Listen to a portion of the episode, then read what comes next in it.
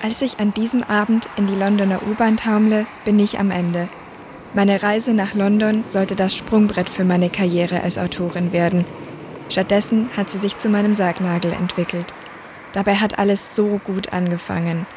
Während eines Kurztrips nach London ein Jahr zuvor habe ich auf einer Stadtführung die vergessenen U-Bahn-Tunnel Londons und all ihre düsteren, ungeklärten Mordfälle und Geistergeschichten kennengelernt. In diesem Moment hat mich die Muse geküsst und ich wusste, dass ich über diese Kriminalfälle meinen ersten Roman schreiben würde. Beflügelt vom Lob meiner Mentoren habe ich so kurzerhand meine Koffer gepackt und mich nach London aufgemacht. Bei meiner Ankunft hier war ich das Bilderbuchbeispiel einer aufstrebenden, aber auch grenzenlos naiven Jungschriftstellerin.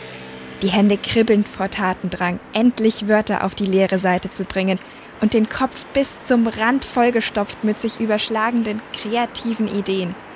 Rebellisch und selbstbewusst war ich gewesen, wollte es allen beweisen, die nie an mich geglaubt hatten, die mich lieber in einen toten Bürojob gesteckt hätten.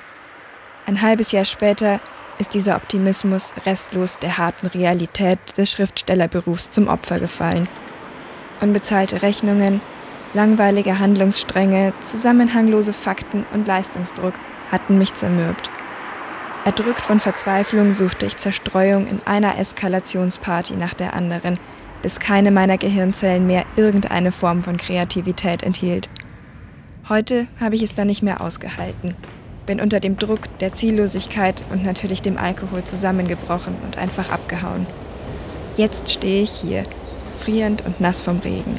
Meine Gedanken sind eine wirre, strudelnde Masse, die mich zu verschlingen droht. Ich will einfach nur noch in mein Bett und vergessen. Für ein paar Augenblicke schließe ich die Augen und gebe mich völlig dem rhythmischen Ruckeln der Tube und der menschenleeren Stille des Waggons hin.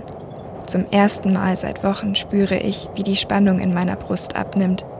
Es fühlt sich an, als würde ein warmer Spätsommer-Nachtswind durch meine von Alkohol und Sorgen vernebelten Gedanken fegen und langsam die dunklen Wolken darin vertreiben, den Himmel aufklaren.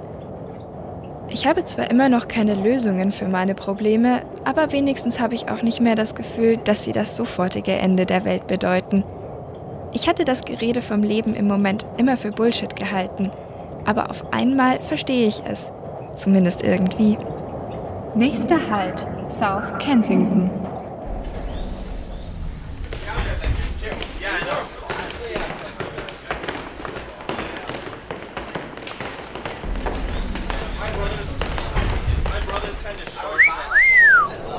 Hey Süße, heißes Kleid.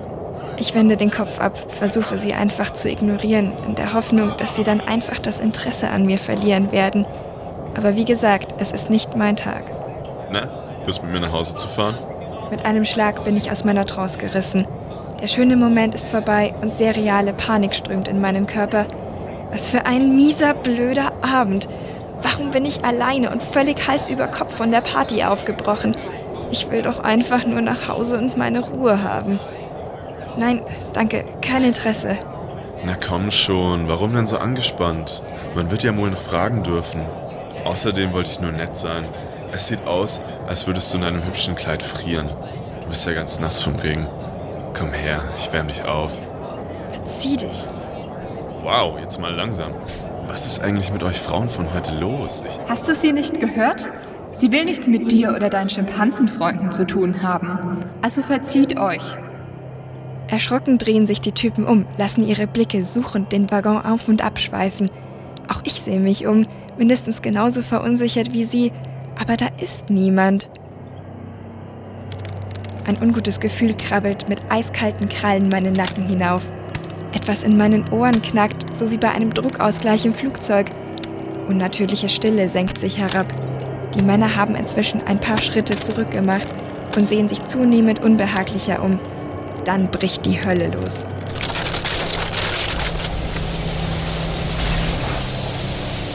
Ich bin der Geist der London Underground, überall und nirgends zugleich, und ich beschütze meine Passagiere. Also verzieht euch sofort, oder ich werde euch heimsuchen, bis ihr den Verstand verliert vor Angst. Ra raus hier!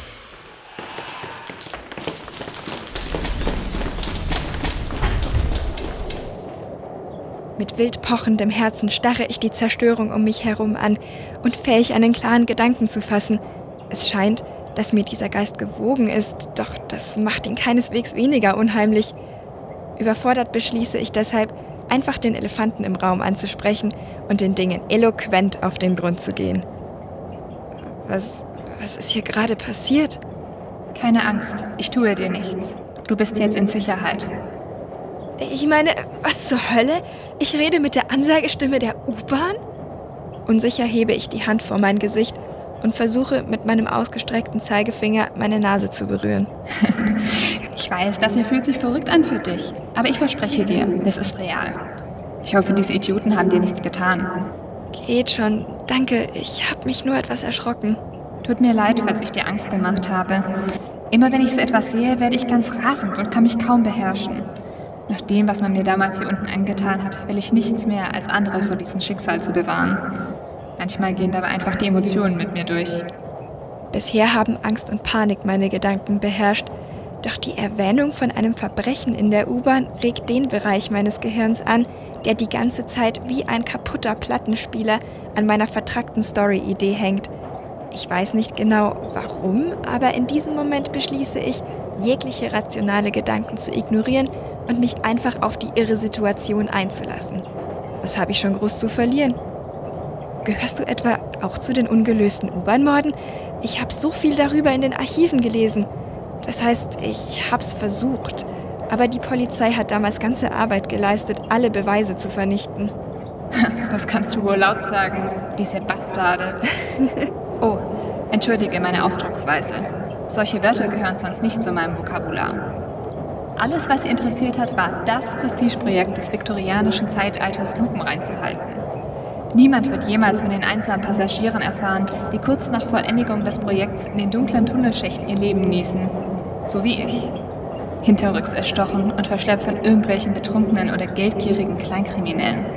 Wer kann das schon sagen? In einem Moment war ich noch auf dem Weg, meine erste Story in den Druck zu geben. Und im nächsten schwebte ich neben meinem Körper und sah dabei zu, wie das Blut langsam aus mir herausfloss. Story in den Druck geben? Hast du eine Journalistin? Oh ja, das war ich. Darf ich mich offiziell vorstellen?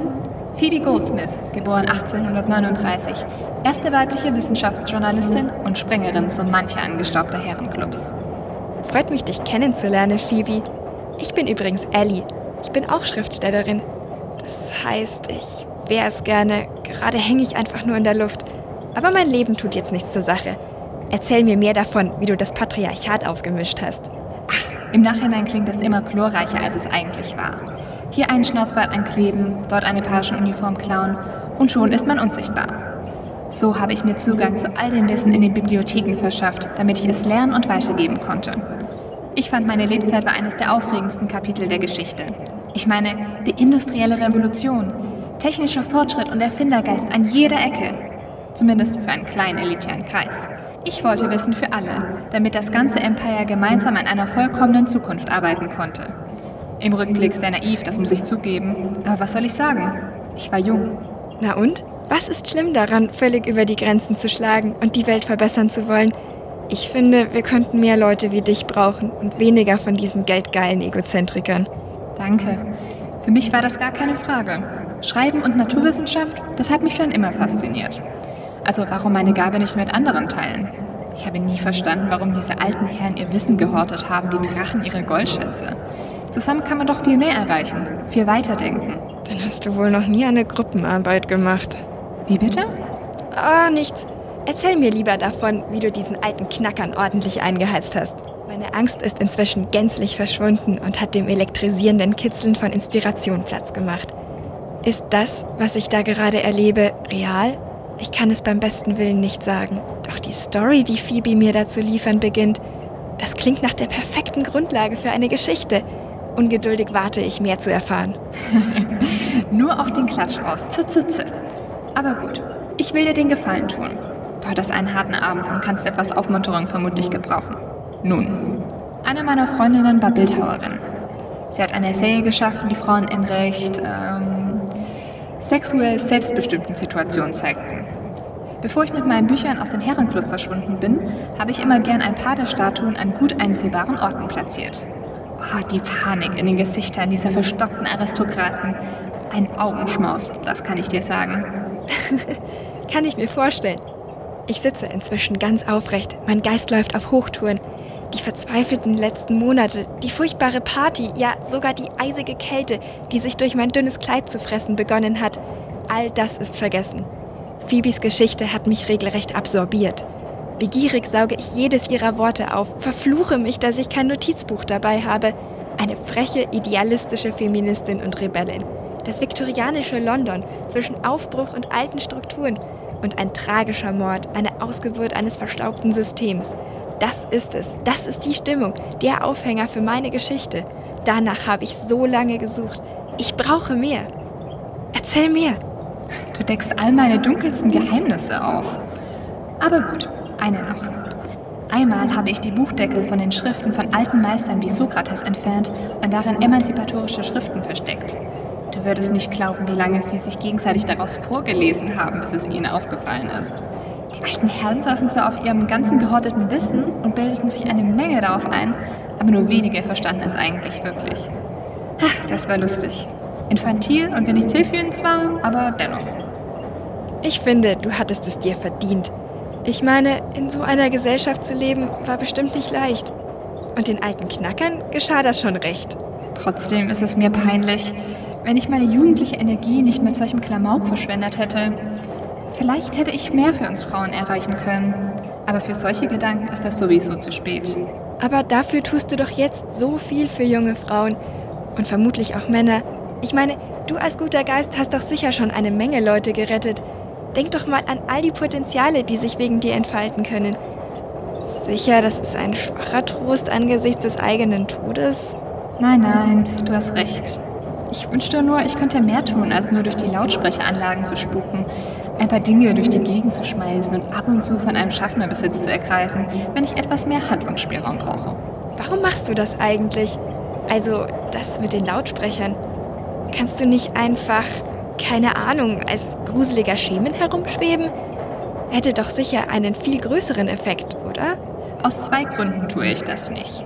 Der erste ist logischer Natur. Ich will begleiten und beschützen, nicht die Leute permanent in Angst und Schrecken versetzen. In den Lautsprechern kann ich mich verstecken und beobachten und trotzdem schnell eingreifen.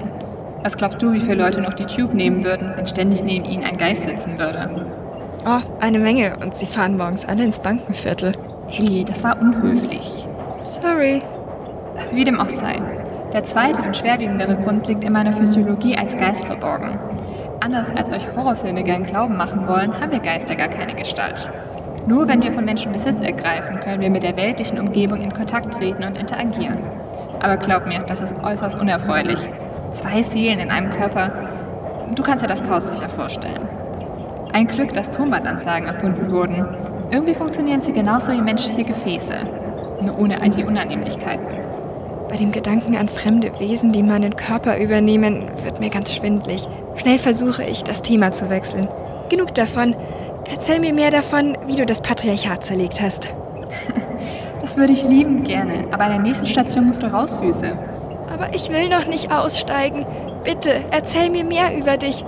Hör zu, ich habe da gerade diese Idee für mein Buch, das ich schon so lange schreiben will. Bisher dachte ich, ich schreibe etwas Düsteres über all die Morde und ungeklärten Verbrechen hier unten. Aber irgendwie war es das nicht. Nur unvollständige Fakten ohne Emotionen. Aber du hast all das für mich mit Leben gefüllt. Jetzt weiß ich, dass es Opfer wie du waren, ihre Geschichten, ihr Leben und ihr verschwendetes Potenzial, das mich fasziniert. Darüber will ich schreiben. Also bitte erzähl mir mehr. Ich habe schon fast sowas wie einen Plot zusammen. Das ist unfassbar lieb von dir, Ellie. Ich fühle mich geehrt. Aber du musst jetzt aussteigen. Es war ein langer Abend. Du zitterst und siehst wirklich nicht gut aus. Du gehörst doch ins Bett. Aber. Keine Widerrede. Außerdem hast du alles, was du brauchst. Den Rest erledigt deine Fantasie. Ich glaube an dich. Und ein bisschen zähle ich auch auf dich. Gib meiner Geschichte Bedeutung. Russell Square. Phoebe? Einen Moment bleibe ich noch in der offenen Tür stehen und starre die Lautsprecher mit einem zugegebenermaßen ziemlich peinlichen Hundeblick an. Kurz überlege ich, einfach so lange stehen zu bleiben, bis die Bahn weiterfährt um Phoebe so dazu zu zwingen, weiter mit mir zu reden. Doch ein Gefühl sagt mir, dass dieser Zug mit mir nirgendwo hinfährt. Also steige ich schweren Herzens aus. Mit wackeligen Knien erreiche ich die Oberfläche genau in dem Moment, als die Sonne über den Horizont kriecht. Ich schließe die Augen, lehne mich an eine Wand und sammle mich einen Moment. Mein Kopf dröhnt, meine Augen brennen und mein ganzer Körper ist todmüde. Ist das gerade wirklich passiert? Ich bemerke, dass ich noch mein Handy in der Hand halte. Ich kann mich nicht erinnern, es aus der Tasche gezogen zu haben. Reflexartig schalte ich es an und blicke auf einen Haufen Notizen, die alle wichtigen Details des vergangenen Gesprächs enthalten. Habe ich das geistesgegenwärtig getippt? Oder ist es ein letztes Geschenk von Phoebe? Entschlossen stoße ich mich von der Mauer ab und laufe los. Was spielt es für eine Rolle? Da draußen gibt es unzählige, sehr reale Schicksale wie das von Phoebe. Ihre Geschichten will ich erzählen, ihr Potenzial weiterleben lassen, ihnen eine Stimme geben. Vielleicht kann ich mich so bei dem Geist bedanken, der mir eine neue Perspektive gegeben hat, egal ob die Begegnung nun echt war oder nicht.